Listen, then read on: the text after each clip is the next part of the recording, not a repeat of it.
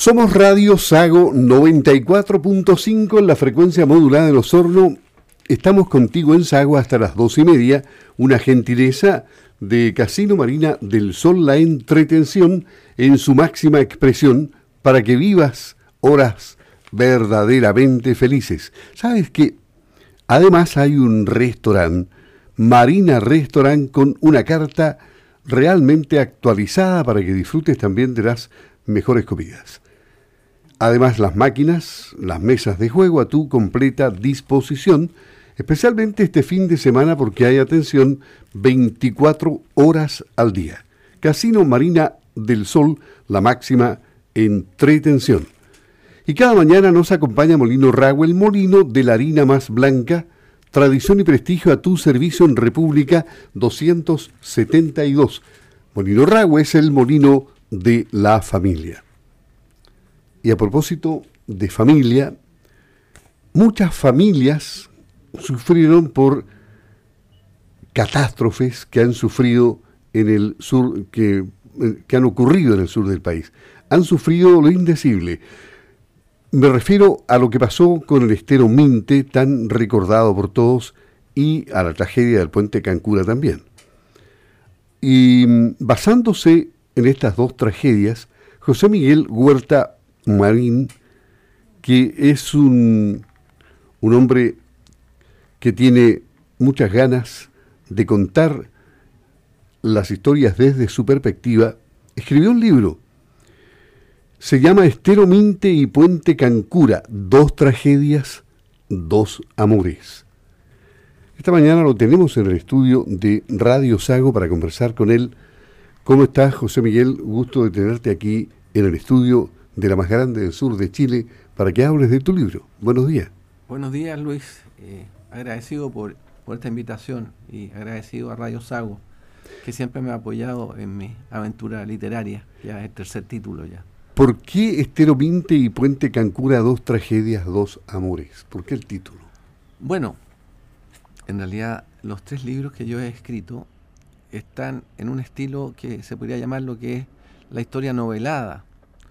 Sin duda, el, lo que ocurrió en Estero Minte el año 1995 y en el puente Cancura el año 2018 eh, es parte ya de la historia de esta región y es parte de la historia trágica de esta región.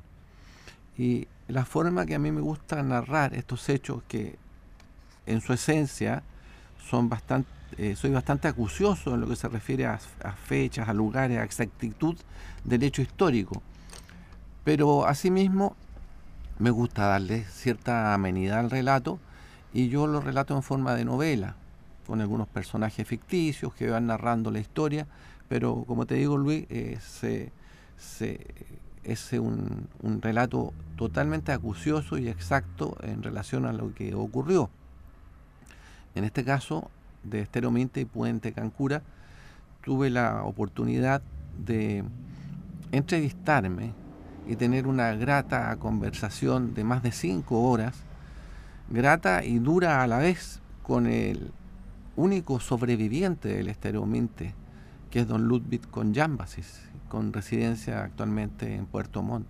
Él tuvo la gentileza de recibirme en su casa y, como te dije, conversar con él más de cinco horas y relatándome tal cual fueron los hechos, que él fue una de las víctimas y fue el único que por razones que puedo explicar, eh, logró trepar el, muro de barro en esa noche oscura, llena de lluvia y, de frío, y logró de alguna forma evitar que muriera más gente. Ahí murieron 27 personas y lo más doloroso, 15 niños. Pero claro, es inolvidable para todos esta tragedia del, del Estero Minte. Y, en paralelo está la historia chiste del puente Cancura, que recién ahora, la noticia es que recién se está llamando a licitación. Se inició, esa es la buena noticia dentro de esta tragedia, se inició el proceso de licitación de las obras del puente Cancura en la comuna de Osorno y el mejoramiento de la ruta V69 Cochamó Puente Pucheguín. Eso no alcanza a estar en tu libro. No, pero en todo caso eh, es satisfactorio saberlo eh, si bien es cierto, no repara el daño que hubo, porque ahí también hubo un chileno que murió. Eh, yo lo que hago ver en este libro es que estas tragedias ocurren por algo que en términos legales se llama falta de servicio del Estado.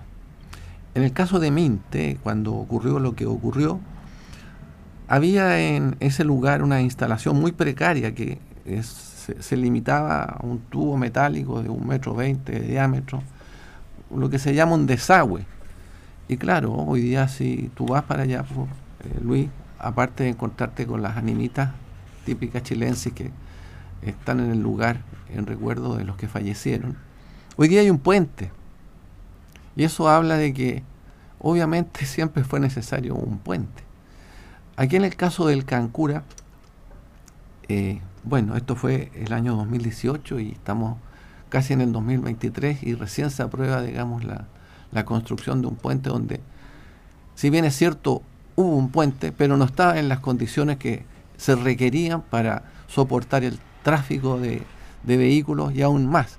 En ese momento se estaban haciendo algunos trabajos, se supone, de reparación de, de los pilares del puente, que en definitiva, eh, por varios errores que se narran en el libro, eh, derivaron en que la fuerza de las aguas, el desvío de las aguas por parte de las, de las empresas que estuvieron trabajando en eso, produjo una, una corriente a la, a la cual un pilar de un puente ya antiguo no estaba preparada para soportar.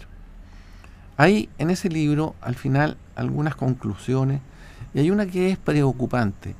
Eh, posterior a lo del puente Cancura, que entre paréntesis, yo conversé con algunos deudos y con algunos eh, parientes del fallecido, y están muy pesimistas en cuanto a que haya una recompensa, en cuanto a que haya una indemnización, por parte del Estado. Que sí la hubo, entre comillas, en el Estero Miente, porque al final se llegó a un acuerdo extrajudicial. Entonces, eso no ha avanzado, eso se ha entrampado, todo lo que es en la parte judicial. Y como te digo, vuelvo a lo anterior. Perdón, perdón, el Consejo de Defensa del Estado siempre ha hecho un buen trabajo, entre comillas, defendiendo los intereses del Estado y son pocos los que le ganan al Estado. Bueno, ese es un punto. El Consejo de Defensa del Estado, el Estado es un señor omnipotente, y no estoy hablando de los gobiernos, estoy hablando del Estado, es un señor omnipotente que defiende lo indefendible y en base a todos los recovecos legales y apelaciones y de un cuanto hay que se pueden eh, utilizar, se van dilatando y dilatando las cosas y a veces, a veces se vencen los plazos, que es lo que me explicaba un buen amigo mío que es eh, concejal aquí en Osorno, Juan Carlos Velázquez, que es el estilo de la víctima. Y él me explicaba que es muy probable que se venzan los plazos y no ocurra nada en cuanto a lo que podría ser una indemnización a la familia. Pero fíjate que no quiero dejar pasar algo a lo que iba.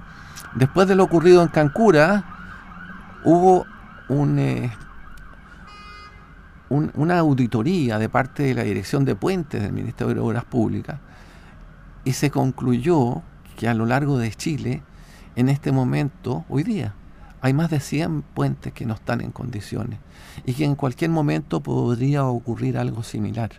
No nos olvidemos que antes de Minte, posiblemente, o entre Minte y Cancura, ocurrió en el norte un, un accidente similar que se llamaba el puente Loncomilla, que también se cortó, cayó gente. Afortunadamente, gracias a Dios, no hubo víctimas.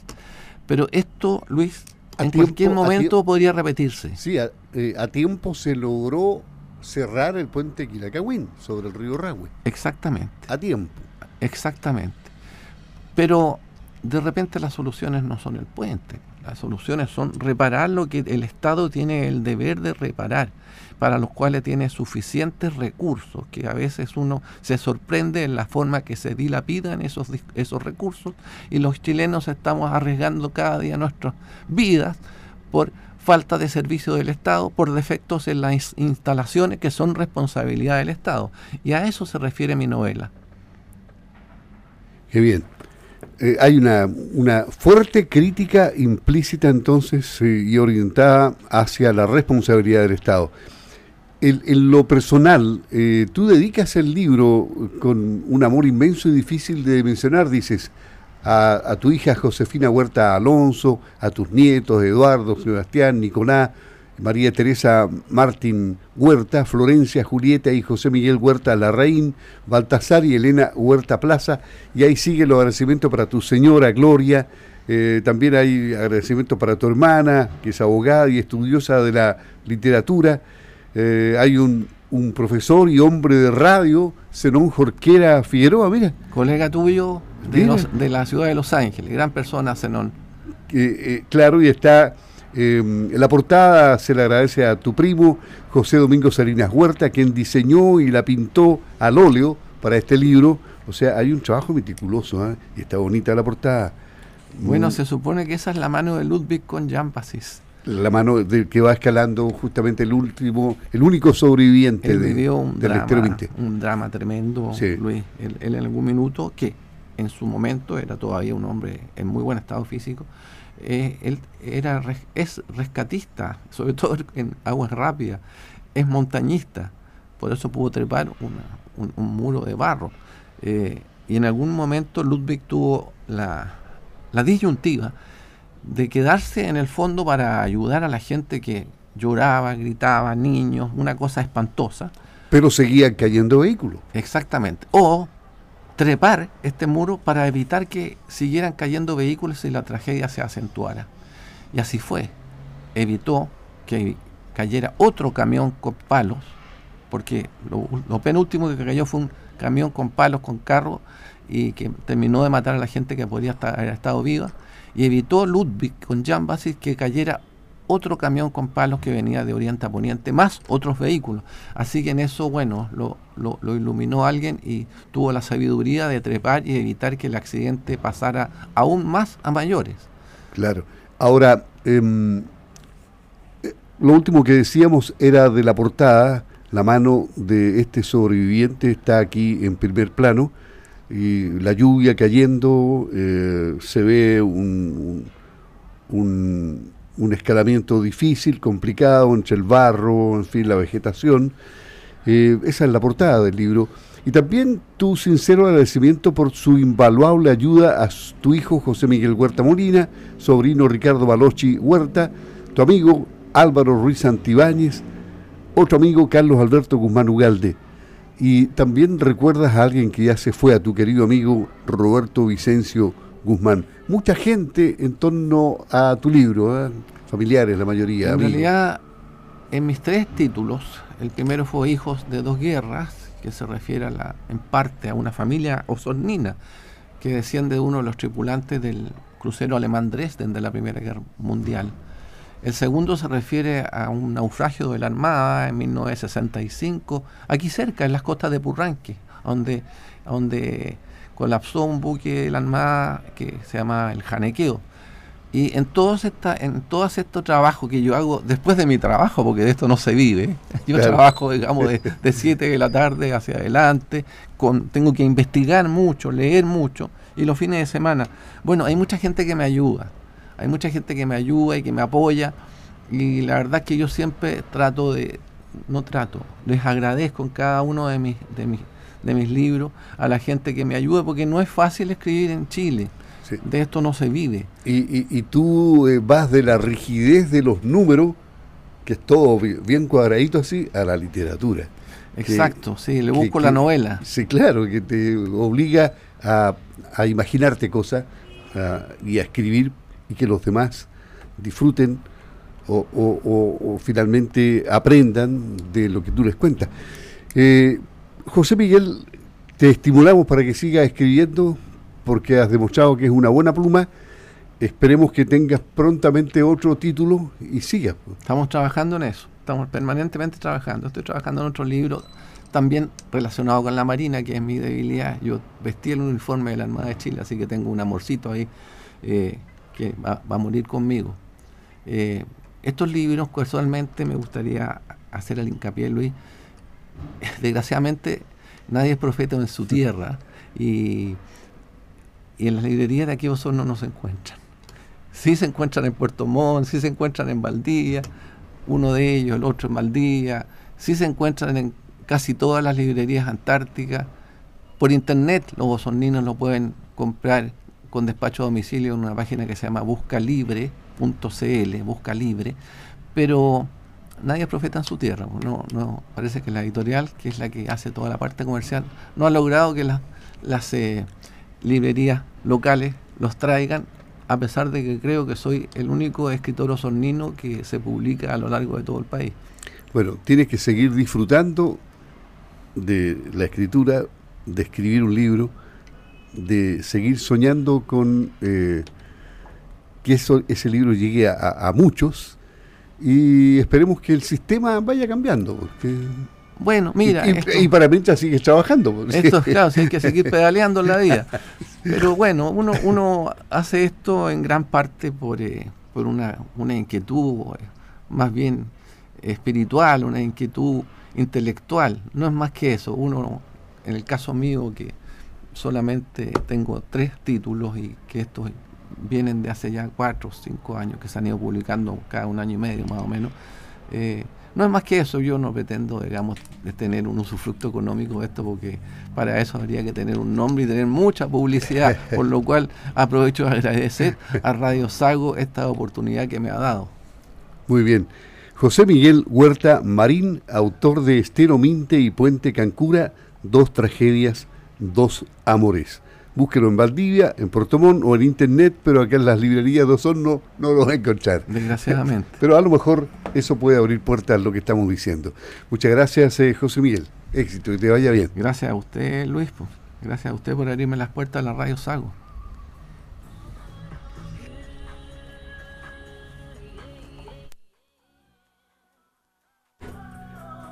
Estamos a 5 minutos de las 12 en Radio Sago 94.5 en la frecuencia modulada. Te acompañamos con música, con noticias luego a las 12.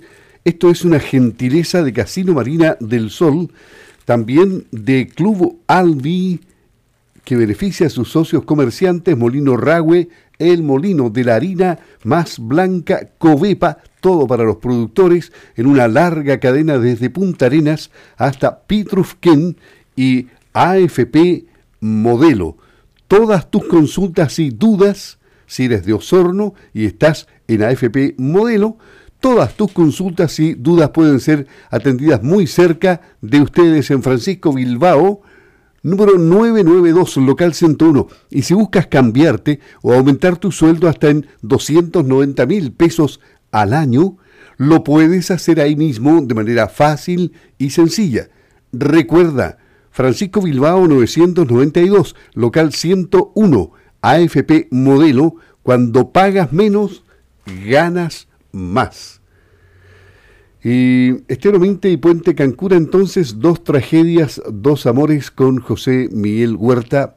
Ha sido la oportunidad que ustedes tuvieron de saber algo más de estas dos tragedias y ahora que quede el interés por leer el libro, búsquenlo porque existen todas las posibilidades de encontrarlo desde internet en buscalibre.cl o en las librerías de Valdivia, de Portomont, esperemos que pronto también en las de Osorno.